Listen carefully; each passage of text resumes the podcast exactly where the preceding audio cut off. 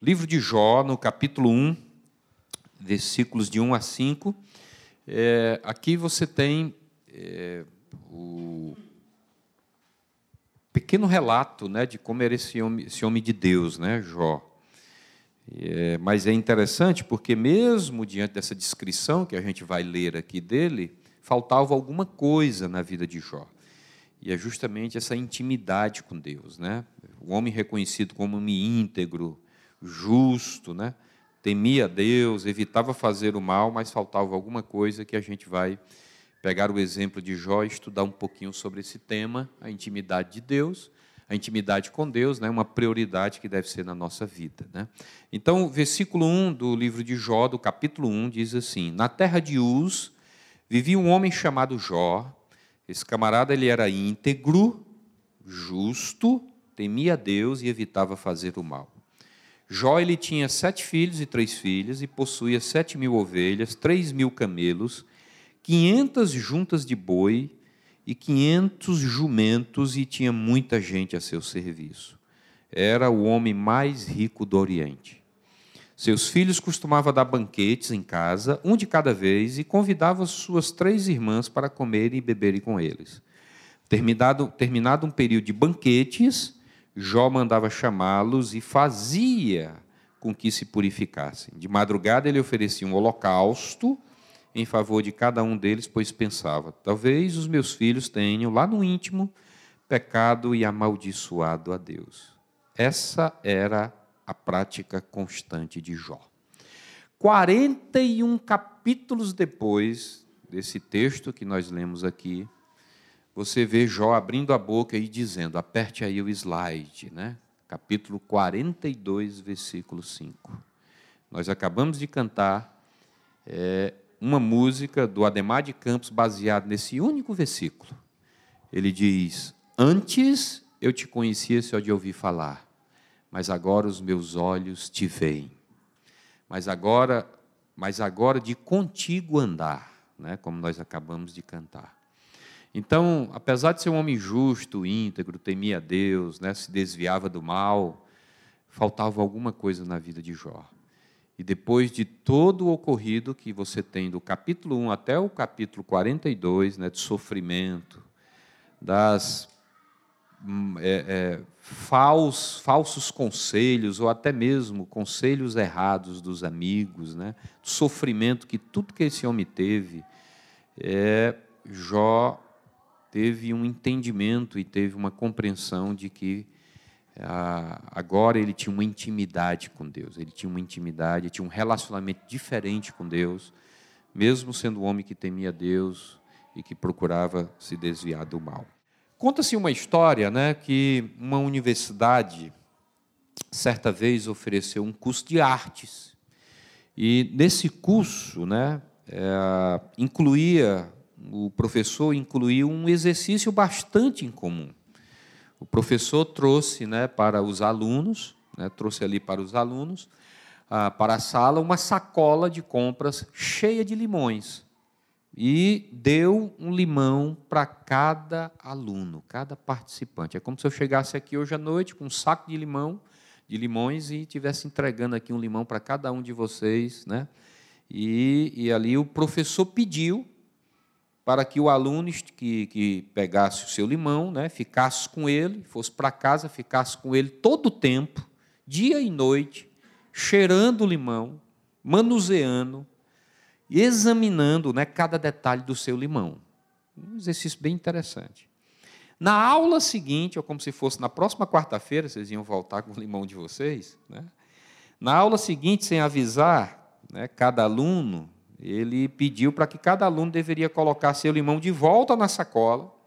E aí ele deu uma mexida no limão de cada né, daquele, do, dos alunos.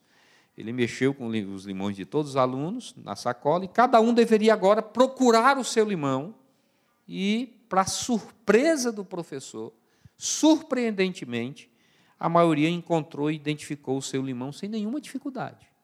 Essa dinâmica bastante interessante que, é que tem isso? Que, que, história é essa? Né? Que metáfora é essa? Né? O que é que nos ensina?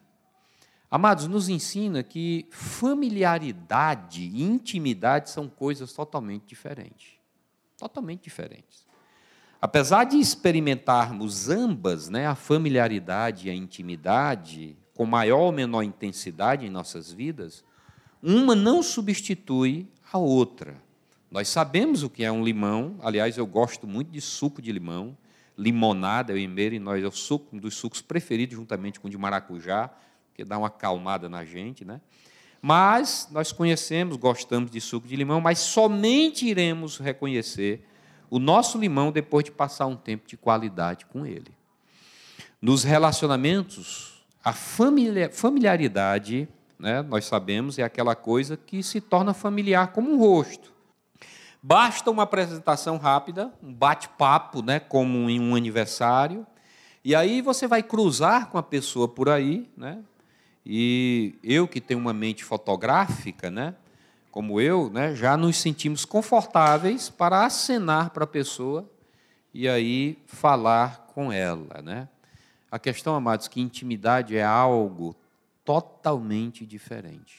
A intimidade é diferente. A intimidade é mais difícil de acontecer.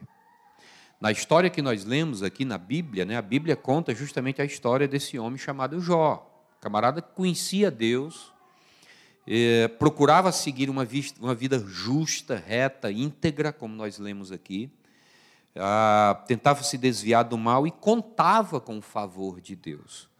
Deus apreciava, você vê que Deus apreciava a conduta de Jó, até que um dia decidiu que já era a hora desse homem ter um encontro pessoal, um relacionamento diferente com ele um relacionamento íntimo com Ele. Todo, todo livro de Jó culmina com isso daqui. O objetivo de tudo que Jó passa é levá-lo para ter uma intimidade, um relacionamento totalmente diferente com Deus. Depois desse encontro transformador, Jó pôde então dizer justamente isso que nós lemos aqui. Antes eu te conhecia só de ouvir falar, mas agora os meus olhos te veem, né? Ou como ou como traduz muito bem o Ademar de Campos, de contigo agora andar, né? de agora andar contigo. Desse encontro surgiu uma intimidade, amados, que ninguém mais poderia desfazer. O grande reformador Agostinho, né? Agostinho, no seu livro, Cidade de Deus, é que dizia né? que existe um vácuo em forma de Deus dentro de cada pessoa que só pode ser preenchido por Cristo, só pode ser preenchido por Ele. É aqui que começa o desejo né, dessa intimidade espiritual que o ser humano tem com Deus. É desse vazio, desse vácuo que tem dentro do, da alma humana, do coração humano, que você começa a perceber o desejo de uma intimidade espiritual. Amados, a intimidade com Deus deve levar a um real e palpável crescimento espiritual e que continua até que sejamos amigos de Deus, como por exemplo Enoque. Enoque, lá em Gênesis no capítulo 5, diz o texto que depois que gerou Matusalém, Enoque andou com Deus 300 anos e gerou outros filhos e filhas e viveu ao todo 365 anos. Enoque andou com Deus e já não foi encontrado, pois Deus o havia arrebatado. Poucas pessoas na Bíblia foram arrebatadas não passou pela morte né, e foi, foi arrebatado aos céus. Deus levou aos céus. Não passa pela morte. Enoque era um camarada que tinha intimidade com Deus, pois ele andou com Deus. Amados, eu acredito que nós, como Enoque, precisamos crescer espiritualmente, sabe? Para sermos verdadeiramente íntimos e aprovados por Deus. Na verdade, é, é, amados, é que temos que reconhecer que, de fato, nós precisamos entender isso. O cristianismo é, em sua essência, não uma mera uma espiritualidade desencarnada, né? mas uma vida de visível intimidade e comunhão com Deus todo momento, todo tempo. A pergunta é: como crescer espiritualmente? Como crescer em intimidade com Deus? Crescimento é assim. Crescimento não acontece da noite para o dia. Crescimento não acontece por osmose. Crescimento não acontece por uma palavra mágica, um negócio, sabe? Você se converte hoje, amanhã você já é um gigante espiritual. Crescimento tem um processo, né? Crescimento acontece, não acontece em minutos. Crescimento acontece assim: nós nos alegramos num momento, nós choramos em outro, em seguida. Crescimento acontece no momento nossas esperanças frutificam para serem depois esmagadas por Deus. Crescimento acontece assim. Nós damos alguns passos tristonhos, outros mais vacilamos na escuridão. Muitas vezes alimentados pelo desânimo, ensinados às vezes pela desgraça, né? Avançamos sempre, às vezes devagar, outras vezes mais apressados, até que, como Deus fez com Jó, até que toda dor fique para trás, todo o egoísmo, toda a estrutura de orgulho se destrua, fique para trás, sabe? As falhas sejam corrigidas e aí nós alcançamos assim um pleno amadurecimento e o Senhor passa a dominar as nossas vontades e a nossa alma. Amém? É assim que funciona. É a única forma que acontece crescimento. O apóstolo Paulo entendeu muito bem isso. Lá em 2 Coríntios, no capítulo 12, né? Já velho, né? depois de ter passado por um processo, sabe, de vida cristã, de embates na vida cristã, o apóstolo Paulo diz: Mas ele me disse, a minha graça é suficiente para você, Paulo, pois o meu poder se aperfeiçoa na fraqueza. Portanto, eu me gloriarei ainda mais alegremente em minhas fraquezas, porque o poder de, para que o poder de Cristo repouse em mim. Por isso, por amor de Cristo, regozijo-me nas fraquezas, nos insultos, nas necessidades, nas perseguições, nas angústias, pois quando sou fraco aqui sou forte. Amém? Então, é assim. E a pergunta é: como é que nós podemos avaliar o nosso progresso espiritual? O apóstolo João, na sua primeira epístola, no capítulo 2, ele diz: Aquele que afirma que permanece nele deve andar como ele, Jesus, andou. Amados, buscar crescimento espiritual é simplesmente isso. É conhecer Jesus mais intimamente e viver como se ele estivesse em nosso lugar é nós buscarmos de todas as formas reordenar a nossa vida, sabe, de tal forma que permaneçamos conectados com Cristo, com Ele, pensando como Ele pensou, falando como Ele falou, andando como Ele andou, sabe? É dessa forma que acontece. Lógico, nós sabemos que essa imitação de Cristo é individual e diferente, né, para cada um de nós conforme cada pessoa. Mas aqui tem um denominador comum, sabe, que serve para todos nós, porque no centro do ensino de Jesus há um direcionamento bem claro para todos nós, para que busquemos intimidade com Ele, amemos a Deus com todo o nosso coração, com toda a nossa força, com toda a nossa alma, sabe, que amemos uns aos outros sabe, como pessoas, como nós mesmos. Amém? Então, por isso, a, o que Deus mais quer de nós é essa intimidade, essa busca da intimidade com Ele. Por isso, aí é onde eu entro na questão prática. É muito importante na vida cristã o tempo a sós com Deus e o tempo devocional. Intimidade cristã, intimidade com Deus se constrói dessa forma. Como sempre digo, né, e tenho pensado muito nisso, nós vivemos em um mundo muito ruidoso, que se move com muita pressa. Hoje, muito cedo, tomei café com minha esposa e fui para a serra sozinho, passei o dia sozinho dentro da minha casa, lá na serra. Tudo desligado, né? Aí você escuta o canto dos passarinhos, e você fica com um negócio dentro de você que você quer ligar a televisão, você quer ver como é que está o WhatsApp, Sabe que eu estava estudando, estudando, estudando, porque já pensando na mensagem de hoje, na de domingo, porque eu vou fazer uma viagem sexta-feira, tem que antecipar as coisas. E aí você fica e você vê, você vê o incômodo, a necessidade do ruído.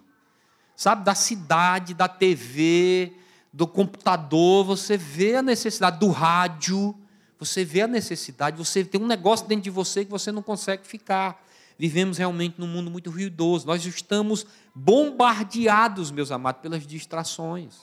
Preste atenção tua vida, para, para, para aí um pouquinho para você ver. Além do movimento, a poluição do ruído prejudica quase todo mundo. os rádios, smartphones, as televisões, os computadores, é ligados dia inteiro, dia e noite, 24 horas o bicho está ligado. Movimento com que a maioria se mexe é muito estressante. Preste atenção.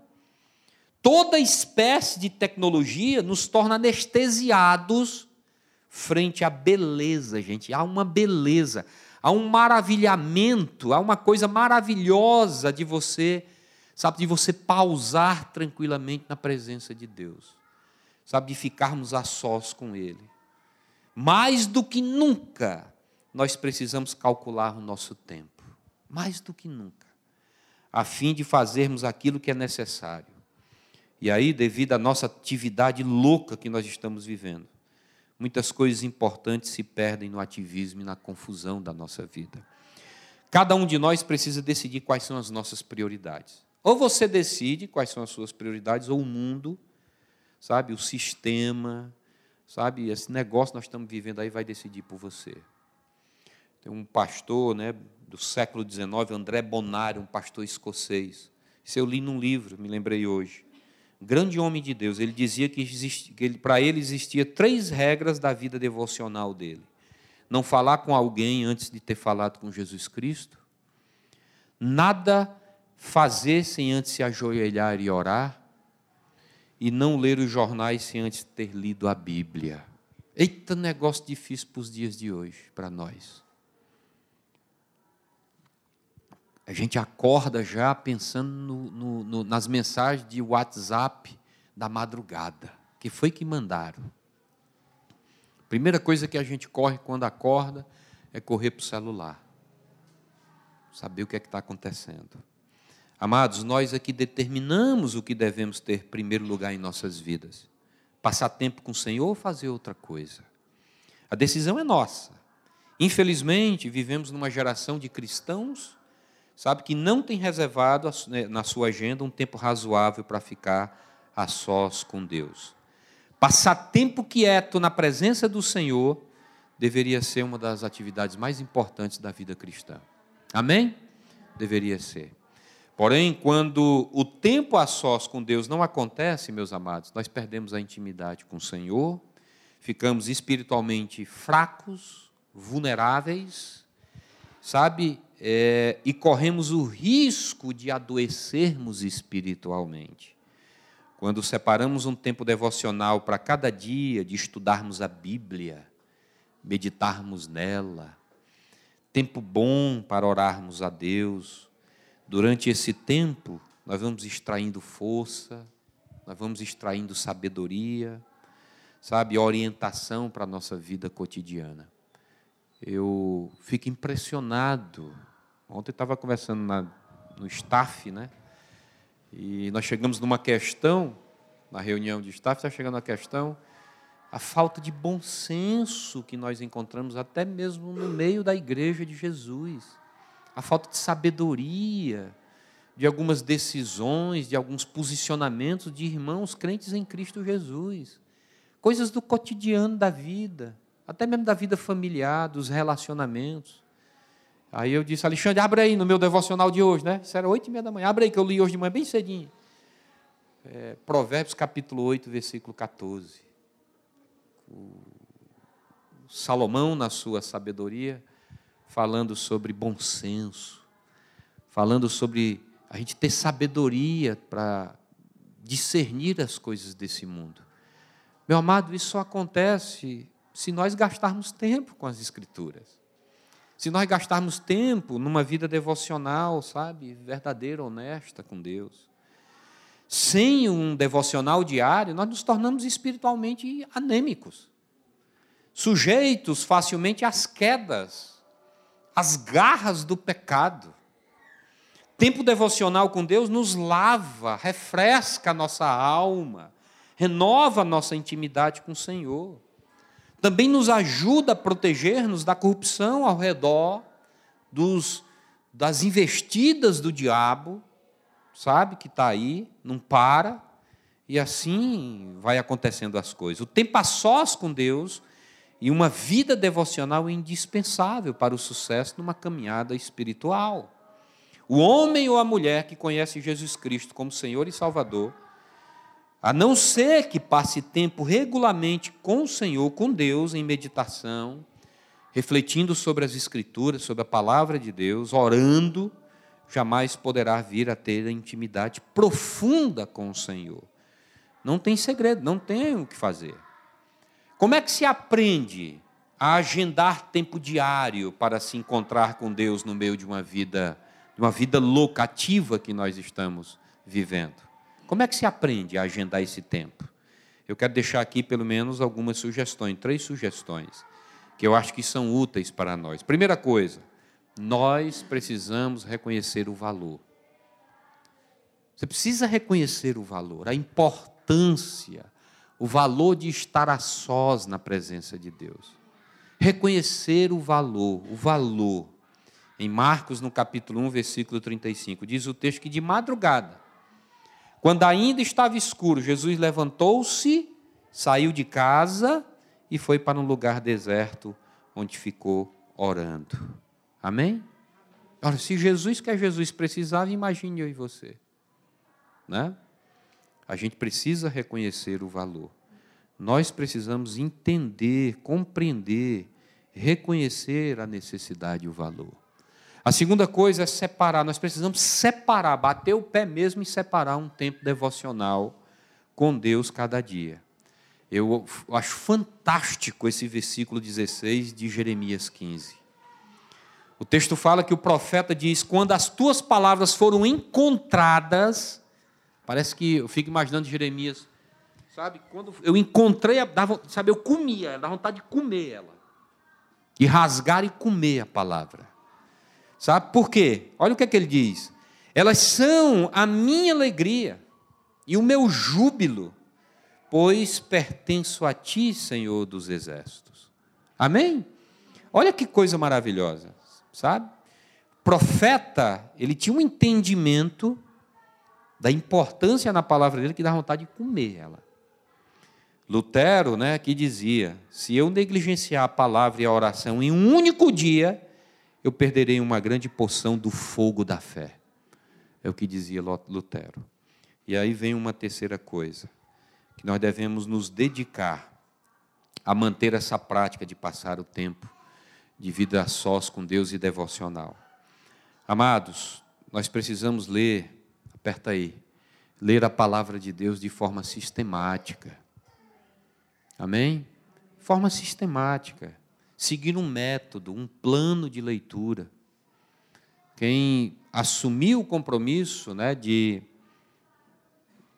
de passar por esse ano 2019 fazendo aquele, aquele plano de leitura que nós oferecemos lá no início do ano, gente, que coisa maravilhosa você chegar ao final e, puxa, concluir, né? É maravilhoso, eu estou seguindo, está lá tudo riscadinho, né? fora as outras coisas que eu leio, mas estou lá, estou seguindo, sabe para quê? Para quando chegar no final do ano, no último dia, no dia 31 de dezembro de 2019, que está bem pertinho, né? Concluí, sabe? Fechei, sabe? Eu estudei, eu li. Ler a palavra de forma sistemática, seguindo um plano de leitura e diariamente, sabe? Isso muitas vezes é difícil, eu sei nossa cultura, nós não somos dados à leitura. Poucos, de fato, leem por prazer. Meu amado, se você não tem encontrado prazer, leia nem que seja por necessidades. E aí, sabe o que, é que vai acontecer? O prazer vai vir de uma forma muito natural, muito espontânea. Porque vem, porque a palavra é viva. Outra coisa, leia buscando conhecer mais sobre Deus, assim como conhecer mais sobre a sua vontade, a vontade de Deus para a sua vida. Qual é a vontade de Deus para a sua vida? Tem gente que não sabe qual é a vontade de Deus para a minha vida. Por quê? Porque não conhece a vontade de Deus que está contida nas Escrituras. É fundamental compreender o caráter, a mente e a vontade de Deus para as nossas vidas. Amém? Fundamental. Eu não sei se coloquei 2 Timóteo, coloquei, né? Olha só o que Paulo diz, né? Toda a escritura inspirada por Deus é útil e útil para o ensino, para a repreensão, correção, instrução na justiça, para que o homem de Deus seja apto e plenamente preparado para toda boa obra.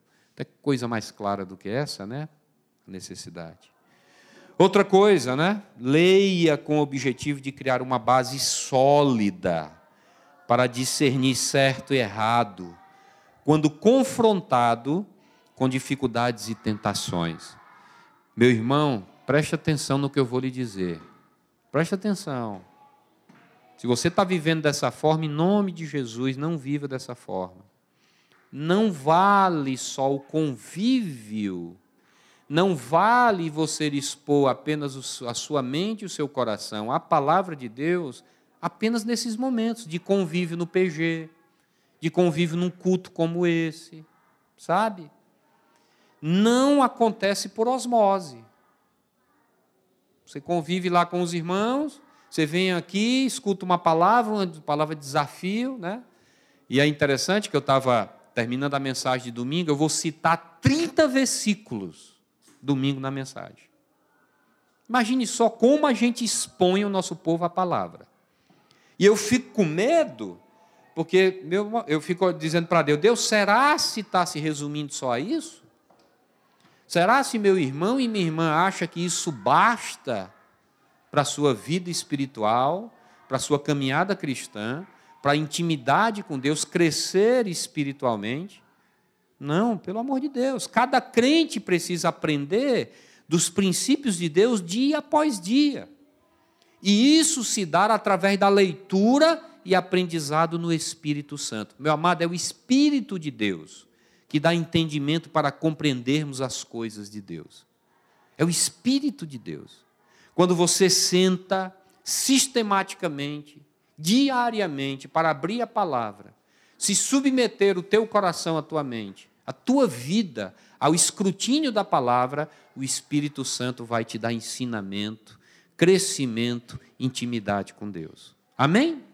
Então não pode se resumir só a esses momentos. Não pode se resumir apenas à comunhão que você tem no PG, a comunhão que você tem em momentos como esse que nós estamos vivendo. Atos 17, para terminar. Olha que coisa maravilhosa, os bereanos, né? Esses caras eram os mais nobres do que os tessalonicenses. Receberam a mensagem com grande interesse, examinando todos os dias as Escrituras para ver se tudo era assim mesmo. Amém? Então, até isso, né, para a gente discernir aquilo que vem de Deus, aquilo que vem do mundo, aquilo que vem do diabo, aquilo que vem da nossa própria carne, os falsos profetas, as falsas religiões, Sabe, o mal, a gente discernir o mal, ter bom senso, ter bom senso com as coisas. Então a gente precisa, como os bereanos, né, examinar todos os dias as Escrituras. Eu quero concluir dizendo para você, meu amado, para rever aqui a que eu falei. Você precisa se esforçar para crescer espiritualmente. Não tem coisa pior do que um crente em Cristo Jesus que tem anos de igreja, anos de fé, mas ainda oscila espiritualmente, né? porque não cresce, sabe? Falta crescimento. Você precisa se esforçar para crescer espiritualmente. Uma outra coisa, você precisa de intimidade com Deus, e intimidade com Deus é essencial para o crescimento espiritual. Outra coisa, tempo a sós com Deus não é apenas uma ideia sugestiva, ela é absolutamente necessária na nossa caminhada com Jesus Cristo. Absolutamente necessária. Uma outra coisa que eu quero deixar com você, relembrar aqui o que eu falei. O tempo devocional são esses momentos que nós separamos cada dia para estudar a Bíblia, meditar nela, ter tempo de oração, não perder as nossas práticas espirituais, nossos hábitos espirituais. Eu vou dizer uma coisa para você: se você baixar a guarda, você vai começando a perder a sensibilidade das coisas do espírito. Você começa a ser envolvido, é engolido, engolido pelas coisas do mundo. E você vai perdendo a sensibilidade. Você começa a falar o que não deve. Você começa a compartilhar no WhatsApp o que não deve você começa a botar o kkkk no que não deve. Você vai perdendo a sensibilidade. Você vai perdendo a sensibilidade da imoralidade, da banalização da vida. Você vai perdendo a, a, a, a sensibilidade do amor ao próximo, sabe? De achar bonito um cara que das imagens feias que às vezes manda para a gente, de um assassinato, de uma coisa que, sabe, bem feito, né? A gente começa a pensar. Esse dia eu estava pensando.